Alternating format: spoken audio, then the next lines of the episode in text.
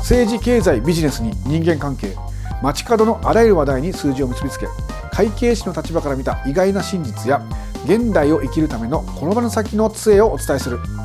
街角会計学数字嫌いは騙される。こんにちは公認会計士の柴山正幸です。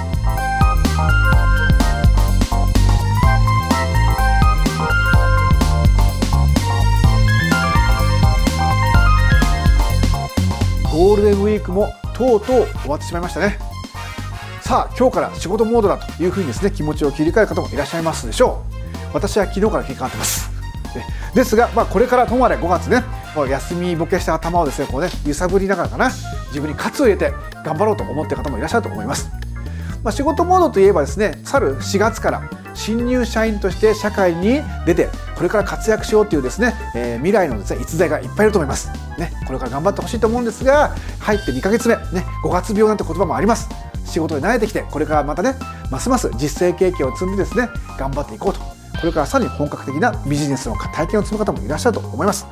そういったですね新入社員の方も聞いてほしいんですがやはりビジネスというのは情報です。情報をいかに取るかが大事です。僕の記憶なんですけど日経新聞ってあの大体入った時に取る人多いんですよ。なんだけど3ヶ月ぐらいでがちょうど辞める一つのピークだって聞いたことがあった気がするんですね。まあこれ多分ねあの新聞屋さんもそうでしょうけど3ヶ月お試しみたいな話なんでしょうね。なんで6月ぐらいになったら多分解約が増えると思うんですがその解約ストッパーみたいな役割になるかもしれませんね。5月の段階でちょっと日経新聞取り始めてちょっと惰性で読み始めてると。でもだんだんだんだんやっぱちょっと苦痛だなと。なんかこう1か月分溜まっていくと結構捨てるの大変だしみたいなね。で3度目の正直で6月やっぱりやめようかなと。継続しないみたいなね。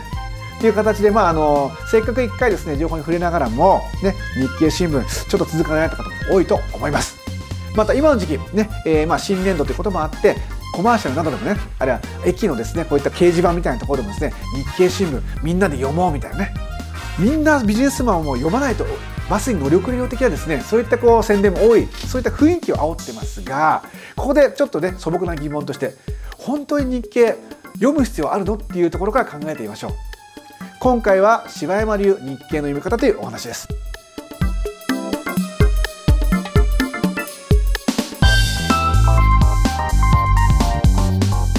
まずは日経新聞日本経済新聞ですね。といえば皆さんはどのような印象イメージを持たれますか？やっぱり株でしょうと。株価あるいは為替ね。そういったですね経済値段ですよね。もともと価格に関する情報だったのでまあやっぱり値段だろうと。そういったなんか難しい数字が並ぶようななんかやまあ分かりづらい小難しそうな経済情報だよねっていう思う方も多いと思います。ましてや日本のマクロ経済俺中小企業だから分かんねえよっていう人もいると思います。でも直接関係ないかもしれないけど実は見方によってはいろいろとあなたの役に立つことがあるんですね。結論を言うと確かに日経新聞を読まなくても死ぬことはありません。死にはしないよと。それはそうですよね。日経新聞なくても一応やっていくことはできますが実は読むと差がつくというようなことが細かいところでいっぱいあるんですね。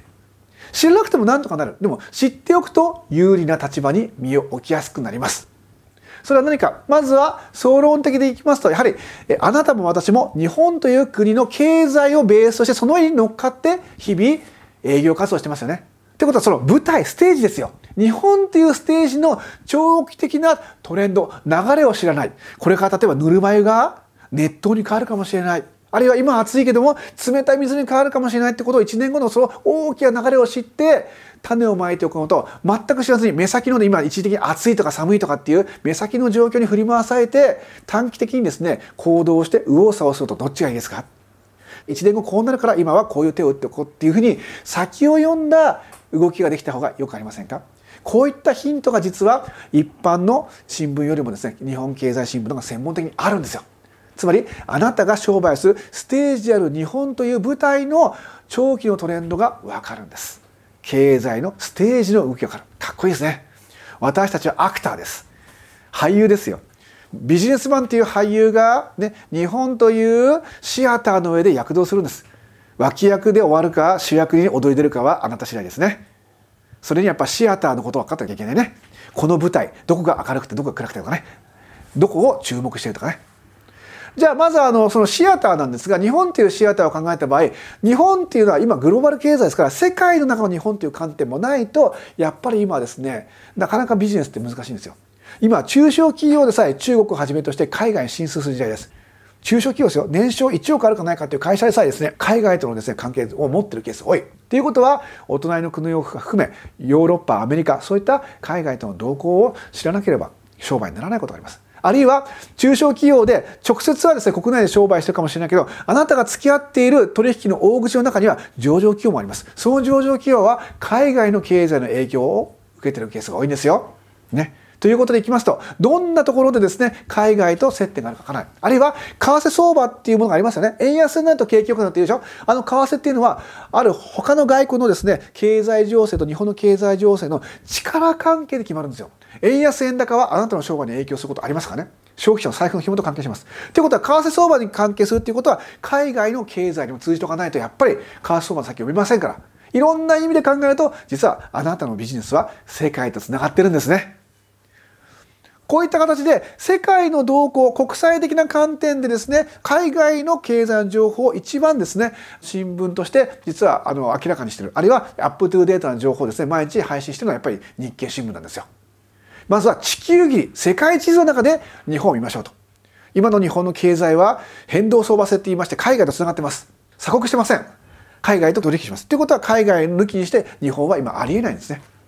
という意味では国のですね、えー、行く末っていうのは経済でも決まりますし海外との関係でねもうあのペリーさんがやってきてですねもう国を解放したあたりからですね世界の中の日本なんですよ。ってことは海外がどう動くかによっても日本の立ち位置変わってきます。ね、実はあの安倍総理今第二次政権ですね一番最初の時はまあいろいろ大変だったと思うんですよ、まあ、お腹壊しちゃったりとかね大変だったと思うんですがあの時はですね僕覚えてるのは美しい国日本って言ってもともと安倍さんはそういうイメージだと思うんですよ。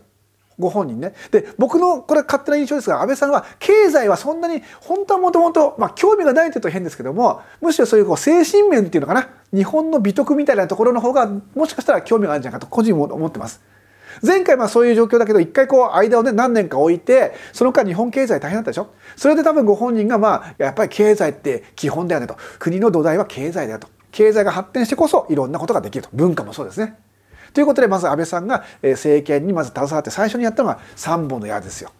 ね。ということでやっぱりあの経済政策を重視したのは僕はある意味最初ねいい意味ですよ安倍さんのキャラクター化する安倍さんらしくないなと思ったけど安倍さんはそこは多分ですねそういった冥福の時にですね経済の重要性を認識して再度登板されたとだから今あのアベノミクスって言われるような状況になったのは一つは経済に対する重要性を認識されたんじゃないかと私は読んでいます。ということでいくならば安倍さんも認める経済の重要性ということでですねやっぱり経済の動きが分かることによってビジネスの効率性あるいは効果そういったものが変わってくるわけです。経済を知ればビジネスも改善されると。そういった可能性がすごくあるわけですね。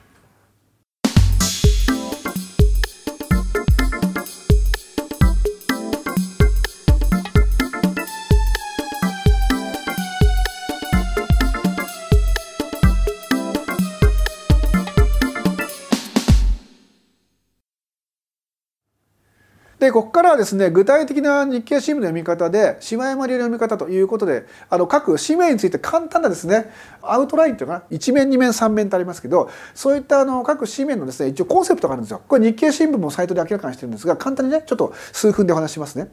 まず1面っていうのはトップ記事っていうだけあって日本経済新聞も一番近いてます。というものはさず日本経済全体に最も影響を及ぼすであろうっていうその日のニュースを言ってるわけですよ。だからまずは一面です。何やともあれ一面です。ね。で一面のところにですね大体真ん中にですね大きくですね、まあ、5つや6つぐらいの見出しがあって上とか横にもありますかね。例えば第2面第3面などの一番トピックがこれだってことを書いてあります。したがって一面を見ることでその日の経済の一番大きな重要ニュースが分かっちゃうんです。でまずは一面のですねタイトルです。本文はもう見ると大変でしょ？字が小さいしましてやご高齢の方私もでももうそろそろそういう状況なんですけどもいわゆる老眼って言いますよね。40超えたら老眼に気をつけろと。分かります。なのでまずはタイトルで日本の経済全体の動きが俯瞰できるように作ってくれます。記者プロです。プロの書き手はですねタイトルに命をかけます。とするのはタイトルをざっと見るだけでも実は日経新聞を読んだことになるんです。これ私昔ねあの日経新聞さんの方でマーケティングの関係で講演したことあるんですよ。その時のね担当者の方が言ってたんですけども元記者の方なんですけどね。いや日本経済新聞全部読む必要ないんですよと。タイトルだけを見てくれるといいんですよと。タイトルに実はですねそれなりにこうエネルギーをかけて絞って絞って作ってますからタイトルある意味見てほしいと部分があるらしいです。私だって全部読みませんって言ってました本人も。でタイトルを見て気に入ったものだけ本文を見るって形で十分ですよと言ってました。私もそれは同感です。その中で10個もタイトル見れば1個が引っかかります。その引っかかったものがあなたの感性にかかってくることなんでそれとビジネスをつなぎ合わせるっていうのもあり。ともあれ一面っていうのは日本経済の全体に影響するような大きいニュースを上げてますのでまずこれは毎日見ておくことをお勧めします。タイトルだけで OK じゃあ2面3面は何かっていうとちょっと政治的な問題とかもうちょっと一歩踏み込んで社説とか。日本経済全体なんだけどもそれよりもうちょっと掘り下げて論説したい時のですね個別のテーマ。掘り下げたいものは大体2面3面があると。これもざっと見とけばいい。で実は4面5面あたりってこと今度は経済政策に関係する金融政策とかね。よくあるでしょ？その金融緩和したとかね。あとは予算がどうとかっていうのは要するに政府とか日銀とかの経済政策に関しては4面5面にちょっと注意するといいと。いわゆるマクロ経済ね。の政策に関係するものに興味がある時は4面5面を時系列で追っていくんです。1ヶ月間4面5面のですね記事だけを見るとね経済に関してのですねキーワードいっぱい最初できます。例えばマイナス金利ってことだったらなんだマイナス金利だとかねこれは例えば5%の金利でもですね、えー、と物価がですね10%下がったら逆にこれマイナス金利とかそういうことなんですよ。ということが分かってくるんですよ。これ大事なことでしょということで政治と経済に関することを組み合わせてマクロ経済政策政策みたいなことを見たい場合は4面5面をずっとウォッチするこれテーマを持ってみるのがいいね。そして意外に私がですねこれあの大事にしてるのが6面7面です。ね、7面は七面倒くさいわけないんだけどこれは何かっていうと今だとロシアの問題とかでしょ？それから韓国とかウクライナの問題とかこの辺が経済情勢の観点から国際ニュースが出てるんですよ。ここすごくいいですよ。よく私メールマガジン使います。ね、6面7面はねこれいわゆる本当グローバル化に関係するこういったことにですね紙面をされてるってなかなかないので日本経済新聞の一つのです、ね、ポイントですよ。ね、そしてですね大体まあ9面あたりとかね、まあ、10面前後になってくると今度は企業欄って言ってある上場企業を中心とした有名な会社のですね動きをやります。例えばローソンとかね。あるいはファーストリテイングユニクロとかですね。あとは東京電力とかファミリーマートとか皆さんもご存知。でも場合によってはそういう大手の企業と付き合ってる会社さん多いですよね。そういった皆さんに関係するですね企業の名前を意識しながらですね大手企業の動向を見たいならば企業総合面とか企業面。大体10面前後です。で企業総合ってのはこれやっぱり企業面のトップ記事ね。で企業の一面二面ってあるんですがこの辺は大体ですねだんだん人事問題とか財務問題で少しずつ専門化してきます。で企業にって大体ねこれね設備投資とかね業績とかあとは社外取締役の話とかねそういった管理の関係とかだんだん細かい話が出てきます。ただ企業欄をですね1か月間見るだけでもねビジネスの仕組み分かってきますよ。それからその後に出てくるのが大体ねこれ会社の人事。ここで人事異動があった場合はそれに対応してですねいろいろこう窓口が変わってきます。そして、えー、公認会計士としましては、ね、その後に出てくる企業財務ですね。いわゆる決算発表などの記事がまた出てくるんですがここが会計知識の宝庫です。この投資財務面。財務面をですね1か月間並べるだけでもタイトルを流し読みするだけでも会計の基礎知識身につきますからね。会計の勉強したい方はですねこの財務面をですね1か月間30個ぐらい見てみてください、ね、あとはマーケット情報ってこれ有名なところでいわゆる株価の話とかが出てきますと。あとその後ですね例えば中小企業欄とか地域経済とかあります。もちろんスポーツでもありますけど日経新聞でスポーツ欄見るのも変な感じなんでね。これ割愛しますけどね。という形でですね大体あの15面ぐらいまでで結構いろんなですね経済に関する情報かなり見えますので今のあのポイントも参考にしていただければまずは一面は日本経済全体なので全ビジネスさんが見てほしいタイトルだけで結構ですそのような流れを知っていただければいいかなと思います。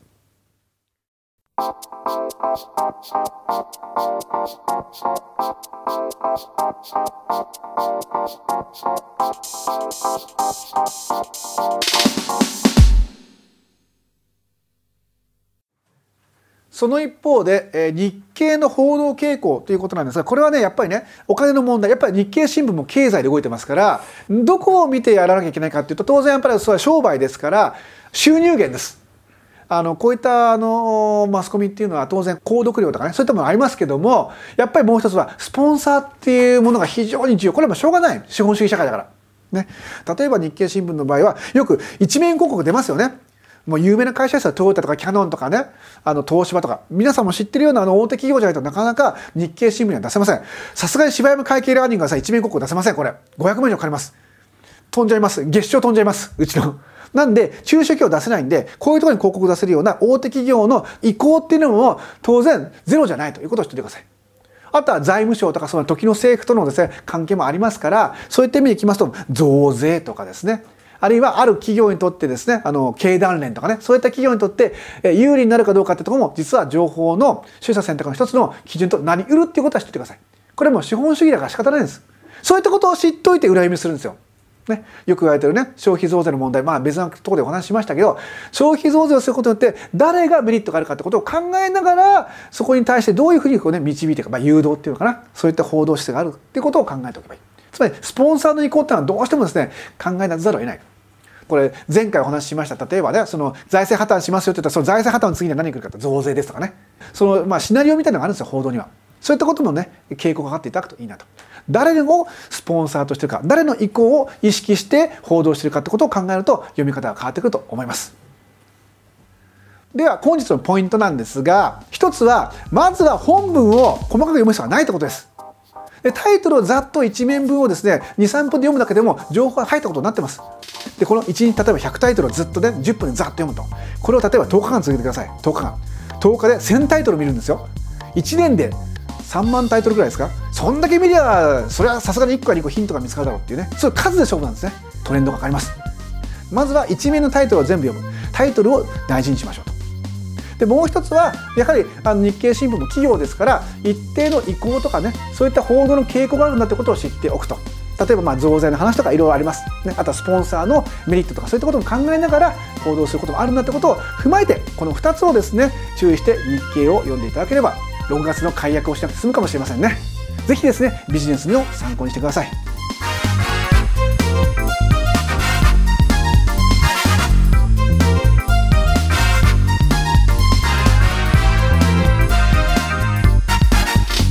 さて今日からねゴールデンウィーク明けと本格的にビジネスをまた再開する方も多いと思います。ね、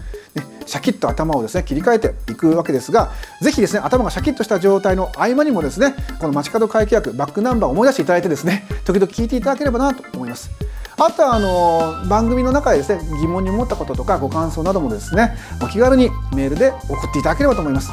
http コロンスラッシュスラッシュ bokikai kei .net 簿記会計 .net ね、こちらの方でお問い合わせフォームがあります。あるいはバックナンバーもここに、ね、あの載せてありますのでぜひ聞いてみてください。過去の柴山はこんなことを超えてたんだなと思っていただければまたいいかなと思います。ということで街角会計学数字嫌いは騙される。次回も会計士の独自の視点で現代を生きるための転ばぬ先の杖をお伝えします。お相手は公認会計士の柴山正樹でした。ではまた次回。